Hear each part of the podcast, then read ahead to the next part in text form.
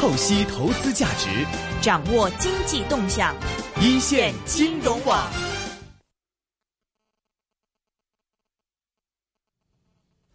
上海正在逐步的要建成国际的金融中心。那么我们知道，这个国际的金融中心包括很多的方面呢，不仅是光是投行啊这一些年，包括这个保险啊等等等等，是呃一系列的为这个金融发展，然后包括这个为这个金呃为这个贸易啊做出一些配套这些金融服务都是需要的。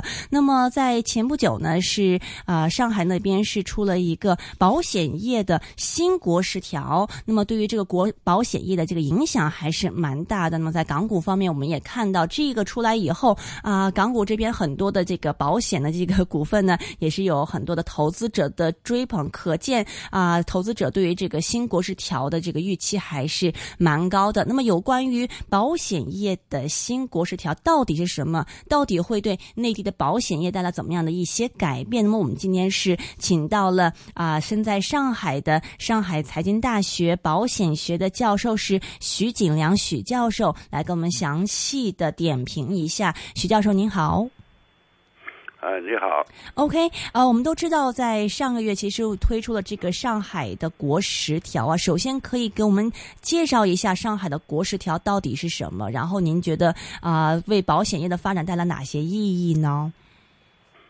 那么，上海这个国十条其实是呃，对去年。这个国务院颁布的新国十条，这观测意见，所以它的背景就是国务院颁布了一个新的国十条，关于保险业的。那么上海各地政府，那么要具体观测，那么上海就提出了呃自己的啊这个呃设施措施啊等等。其他地方都有，是吧？那么，这个国务院呢，他在零六年也颁布了一个关于保险业的这个十条。那么去年那个十条呢，它是全方位啊，把保险业在整个国民经济社会生活中提高到很高的程度，而且各方面的基础都很具体。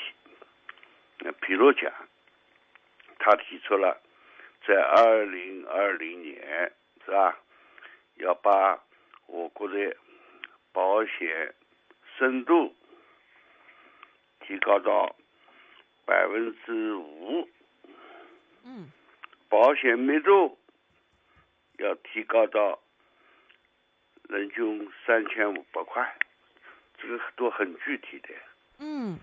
呃，这个不好意思，嗯嗯，不好意思打断您一下啊，这个呃，可以跟我们讲讲这个保险深度和保险密度的这个概念是什么呢？因为不是 所有的这个听众对于这个两个概念都这么熟悉。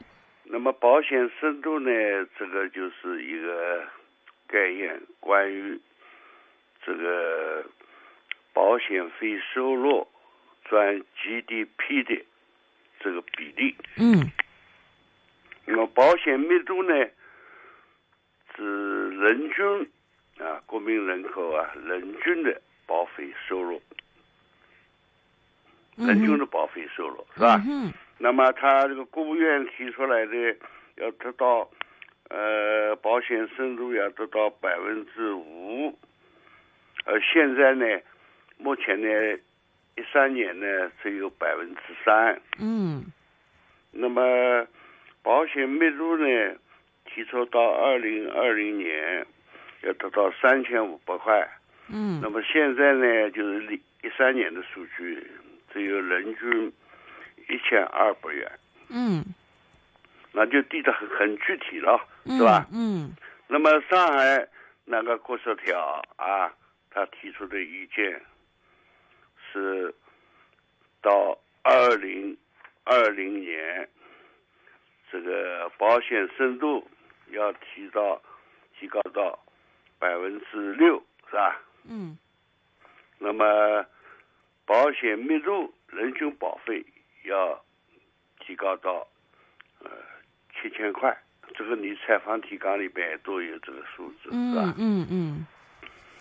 那么上海这个过十条，它最大的亮点，嗯它就是接了上海自贸区成立一年多来的这个奇迹，提出二零二零年这个要把上海建成一个国际的保险中心，嗯这就上海这个国十条里边的最大亮点嗯哼。啊。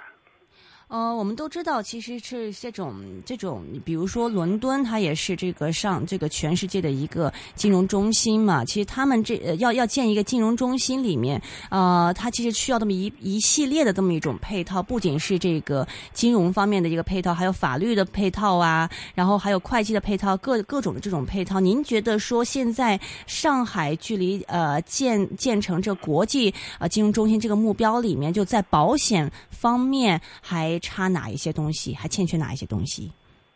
那么可能还是法律方面，嗯法律方面，法律方面这个在逐步完善嘛。嗯那么嗯提出到二零二零年是吧？那么从上海这个把上海建成国际保险中业，那么这个也是初步的是吧？呃，不可能一下子呃达到像香港啊嗯这样的规模啊地位啊，那也真正是一个区域性的啊这个保险中心了。嗯哼。那上海现在具有哪一些优势呢？上海最大的优势，嗯就上海成立了自贸区啊，嗯可以经营试点啊，嗯哼把过去没有的政策，是吧？那么可以经营试点。嗯哼。OK，呃，这个是我我们看到，就是国家不停的往外推这个对于保险业的一些的这个意见嘛，每一次都会提出一些新的这样的一些啊、政策。那么您觉得啊，现在是国家对于这个保险业方面的这个态度究竟是怎么样子？另外，这一次比如说上海的国十条跟去年的相比，跟以前的相比，那么放开的有哪一些部分呢？啊，比如讲，我刚才讲，呃，这次上海的国十条里边，嗯最大的亮点嗯就是要筹建呃保险交易所。啊哈从保险来讲，嗯这个在国内内地啊是个创举。什么是保险交易所？这个意见嗯嗯提出来呢，嗯从二零一零年就正式提出申办，但是呢，呃，一直动静不大。那么这次上海的国十条就明确提出来了，而且更有呃据有关的报道，就是明年就会实质性的启动，呃，保监会也会大力支持。嗯，什么是保险交易所？可以我们讲一下吗？呃，保险交易所实际上，呃，对中国来讲也不是过去没有啊。嗯。在五十年代初期，上海就有一个保险交易所，因为当时大量的外商保险公司都撤离嗯。中国大陆，是吧？那么，所以民营的保险公司呢，就成立了一个保险交易所，主要是搞分保再保险。嗯哼那么在目前来讲，这个中国没有这样组织。那么当世界上最这个领先的是英国老克社，是吧？嗯啊，那么上海要搞呢，那我不会完全照搬英国老克社的做法，但是会学他的先进经验。上海要做，那可能也从初步简单开始做起。那么实际上就是有国家保险公司啊，嗯啊，成为交易所的成员。那么，照我的本人的看法来讲呢，就是非保险行业的法人啊，这个企业也可以成成为这个这个交易所的成员，共同参加这个风险的分担。那么，这个这个交易所重要性在于，就是增大再保险的力量。那么，中国现在，呃，国务院的这个新的十条里边也明确提出，要建立拒载保险制度。这方面呢，目前还是比较滞后。那么，要建立中国的拒载保险制度，譬如地震保险制度啊、洪水保险制度啊。嗯。那么，这一定要通过再保险。来分摊、分散风险。那么这个提出呢，酝酿到现在为止有快十年了，政策提出已经也有四年了，是吧？嗯。那么现在那可以看得到有希望了。嗯。这个是最大的亮点。嗯哼。那么也是上海要成为。国际保险中心的一个重大举措。嗯，您可以举一个例子吗？就比如说这个怎么样在这个保险交易所里面做这个再保险啊？就有一个具体例子可以举，这样可能大家听得更明白一点。啊，这个具体例子，因为现在都具体的模式都还没公布，是吧？我知道，就是比如说，呃，这个嗯，基本的嗯方式呢，嗯，应该说，嗯，就像英国饶河社一样，嗯，啊，那有。呃，这个投保人是吧？嗯。啊，通过经纪人向劳合社投保，那然后经纪人呢，就是再把这个他这边这这这个业务啊，当然一般都是很大的业务了。嗯。有个这个承保组合啊，新的界啊，呃，大家来分摊、分散承担这个业务。那么这个这个劳合社呢，它只是提供服务，它本身并不呃承包业务，只是向这个成员提供服务，是吧？签单啊等等业务，信息啊等等服务。嗯。是，这老和社都很有名了，世界保险大王了，是吧？明白，嗯，英国人的哎。其实我觉得蛮有意思的，因为刚刚您提到是说呢，这个国家很早之前就提到说，一些巨灾保险啊，这种应该是通过这种再保险的一种方式啊去做嘛。然后另外我也看到呃，这个国事呃这个国事条里面是提到，比如说把商业保险建成社会保障体系的重要支柱，那么商业保险要逐步成为个人和家庭商业保障计划的主要承担者，包括这个养老健康。保障计划主要提供者、社会保险市场化运作的积极参与者。其实我我也是内地人嘛，我知道其实以前在这个呃内地，大家都是那种感觉，就是呃什么东西都是政府 来管你嘛，政府给你买单嘛。比如说你这个出了巨灾，那肯定是政府啊给你一些资助啊，或者呃然后这个养老保险不用提了，这也是政府那边给你的嘛。现在的不停的这样一种提，比如说这个提呃提出这个商业保险的这种重要性。可不可以是看作是未来逐渐那个市场化的这么样的一种一种趋势呢？对你刚才讲的，主要涉及到人身保险啊，人人寿保险，嗯，养老保险啊，健康保险啊。那么这次国务院的新十条跟上海的这个十条也都很详细的阐述了这方面的。啊，嗯嗯，观测意见，就是说要把保险业保险成为民生保障的一个重要支柱，是吧？嗯，对啊。那比如这里边上海的十条里边就提出了啊种种举措，啊，这个经营个人税收递延的养老保险。嗯，是吧？嗯呃，返乡住房抵押保险，嗯是吧？那么开展高端的医疗保险，是吧？政府购买保险公司的这个保险服务，是吧？嗯嗯等等，那都是这方面的。嗯哼，那么你在住宅保险方面呢？呃，过去、现在我们发生大的地震啊、洪水，都是以政府为主体，是吧？嗯由政府领导、财政出资啊进行救助。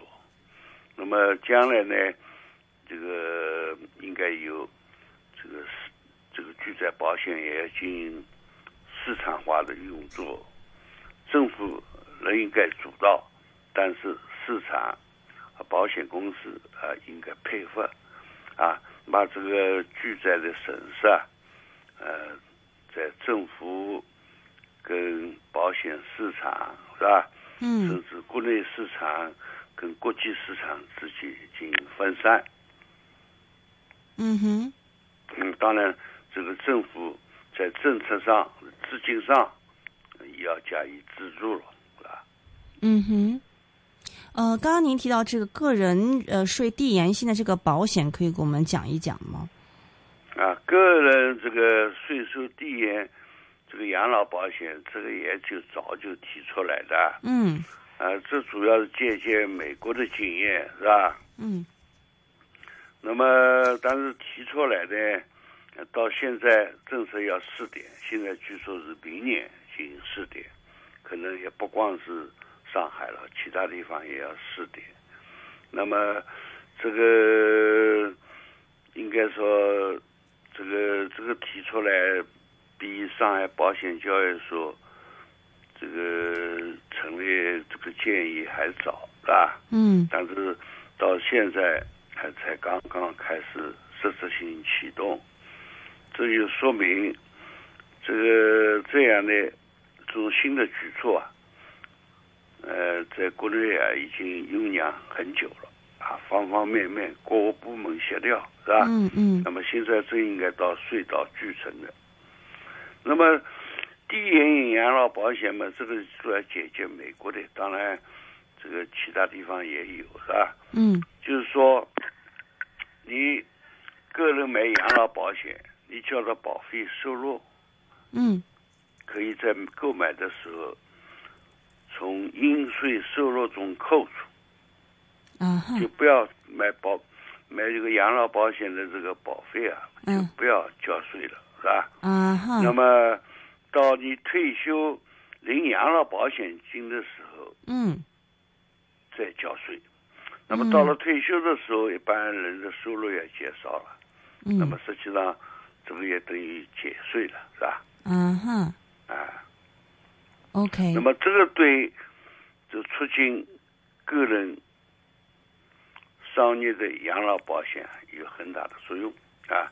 那大家知道，美国它这个养老保险是吧？嗯呃，它三支柱啊，除了社会保险以外，那么还有企业的、公司的养老金计划，还有个人的养老保险计划。那么个人养老保险，呃，企业的这个员工福利计划里边的这个团体的养老保险，在税收上都有啊优惠的，嗯也就是递延税收。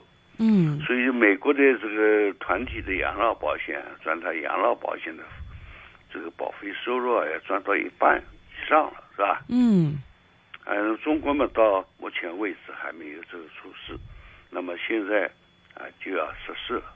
那么当然先试点了，先试点以后要全面推广，是吧？嗯那么这个对商业保险来讲，这有很大的促进作用。其实也减少了国家的养老金压力。我们都知道，这个中国的这个老龄化问题蛮严重的。是，刚刚您提到说，其实我们也提出目标了嘛，未来要把这个保险深度从百分之三提到百分之五，保险密度从一千二百块钱要提到过这个三千五百块钱嘛。您觉得说，就是过去中国的保险业的发展受到最大制约是什么？那么现在国家是呃，国家有这么一些制约，是有哪一些的这个考虑？现在我们有哪一些的这个资本可以去放开哪一些的制约呢？那么应该说，现在是从政府角度来讲，是越来越重视发挥这个商业保险的这个作用了。那比起过去啊，相对而言，这个现在越来越重视了啊。嗯。那么在政府的推动下，那我相信啊，中国的保险业会发展很快的。嗯，那么现在提出到二零二零年，全国这个保险的这个密度啊，啊提高到三千五百元，是吧？嗯，那相对现在一千二百元，啊，你要要翻一个倍还多了，是吧？是。呃，但是我相信呢，这个只要政府推动的话，做得到的，做得到的，因为。这个这个指指标啦，嗯，也是根据啊近几年来这个国内保险业发展的这个进度来制定的，嗯，啊，并不是很超前的，超前的啊，因为中国的现在这几年保险发展很快，是吧？呃，在刚刚恢复保险一的一的时候。中国的保费收入我也不知道的，是吧？嗯。那现在一下子，呃，就一九一三呃二零一三年，中国保费收入排名全球第四了，是吧？嗯嗯哼。哎，到二零二零年，中国可能成为老二了，要超过日本了，嗯，是吧？嗯。那么现在已经跟英国的已经差不多了，差不远了，嗯，是吧？那么这样，这样这个目标之下，那么这个保险深度、保险密度是吧？啊，都要提高了，不然就达不到这一点。那么，而且根据最近几年这个发展速度来讲，这都可以做了，因为中国的 GDP 已经世界上第二了，排名第二了。嗯。那么一一般一个国家来讲，它的保险业发展。跟它的经济发展是相适应的，而且在一段时间以内，这个保险发展的速度还可能超过 GDP 这个发展的速度的。嗯，所以啊，您认为说这个未来达到这个目标也不是什么难事，尽管我们经济在放缓，只要政府推动，嗯。哎，中国的国情就是这样。啊哈！政府推动，各方面加以政策支持，加以优惠，那么我想都不难得到的。嗯，那么上海的自贸区，您觉得可以在方面发挥怎么样作用？刚才您提到可以在这个上海自贸区里面先做试点嘛？具体的您可以讲一讲吗？就是哪一方面，比如说融资啊，或者是其他方面，呃，上海自贸区有哪一些的这种啊，这个特别的优势，可以帮助这个保险业的这样的一个发展呢？那么我跟你讲，成立这个保险交易所就是要设在自贸区嘛。嗯哼。进行四年嘛，嗯哼，进行试点嘛，是吧？嗯嗯嗯。但相关的这些法律、这些配套，您觉得？那么这个，嗯，真正如果决定啊，嗯，要个保险交易所了，嗯，是吧？那么这个相关的法律啊，譬如保险法，嗯，是吧？作作作作为作为做一相应的修改啊，是吧？嗯，在在保险部分可以增加这一条。是，其实上海这么一般来讲是呃先行动先试验，然后再发力再配套。是，其实上海自贸区就是要要成为金融中心的话，这一块必须的，因为你你做这个贸易，就大规模的这个贸易的话，呃你肯定得有这个不是是上海自贸区啊。我我是我说是上海，上海对上海来说的话，对它肯定要需要的，因为你必须要有个保险的配套，这些经贸啊这些东西才才会这个相应的发展嘛，要不然嗯大家这个做这这保险这是必要的一个东西嘛，在里面。嗯，是，呃，另外，我最近是观察到有很多的这个保险的公司是大举的入入入主这个商业银行啊，这可以给我们点评一下吗？为什么最近有这么多的这样的动作出来呢？那么这个主要呢，这个嗯，这个保监会啊啊，它扩大了保险资金的应用啊，因为中国保险业的资产资产总的资产，嗯这个零三年的呃一三年的时候已经达到八万亿人民币的规模了。嗯都拓宽拓宽了这个保险呃资金运用的渠道，是吧？嗯它可以股权投资，嗯是吧？啊，可以沪港通也可以，是吧？嗯嗯呃，那么在这样的情况下，因为知道大家知道有个银行还是中国一个很盈利的这个行业，是吧？金融行业、很盈利的行业，是吧？那么像呃平安保险集团自己办了平安银行，是吧？嗯那么当然，他把资金投向银行业，这个理所当然了。那么另外来讲，这个银行也大量投资保险业，嗯哼是吧？很多大型的商业银行，它都收购了啊保险公司，特别是中外合资保险公司的股权。嗯几大银行都有自己的保险公司，那么这个也是相互穿股嘛。嗯。就为什么会有这种现象？就是说，银行要去开保险公司，那保险公司要去入主银行，就这这方面，对于两个不同的这个行业来说，对他们的各有什么样的得益呢？嗯那么这个大环境来讲，国际上它是现在过去是从这个银行、保险分业经营，嗯现在走走向混业经营了嘛，嗯哼嗯哼是吧？嗯，那香港也是这样的，是吧？是香港是混业的，啊，香港这样，啊，那么这个在这种大环境的影响下嘛，现在大陆也开始混业经营了，但是混业经营监管还是分业监管的，啊，嗯嗯嗯嗯，是什么？刚才那个什么什么监管没看？就是？嗯。就是国家有关部门对他们的监督管理还是分开来监管，啊哈啊哈，啊，所以是是什么意思呢？就为为什么会两两个互相的这样参股呢？哎，混业经营能够这个提高效率啊。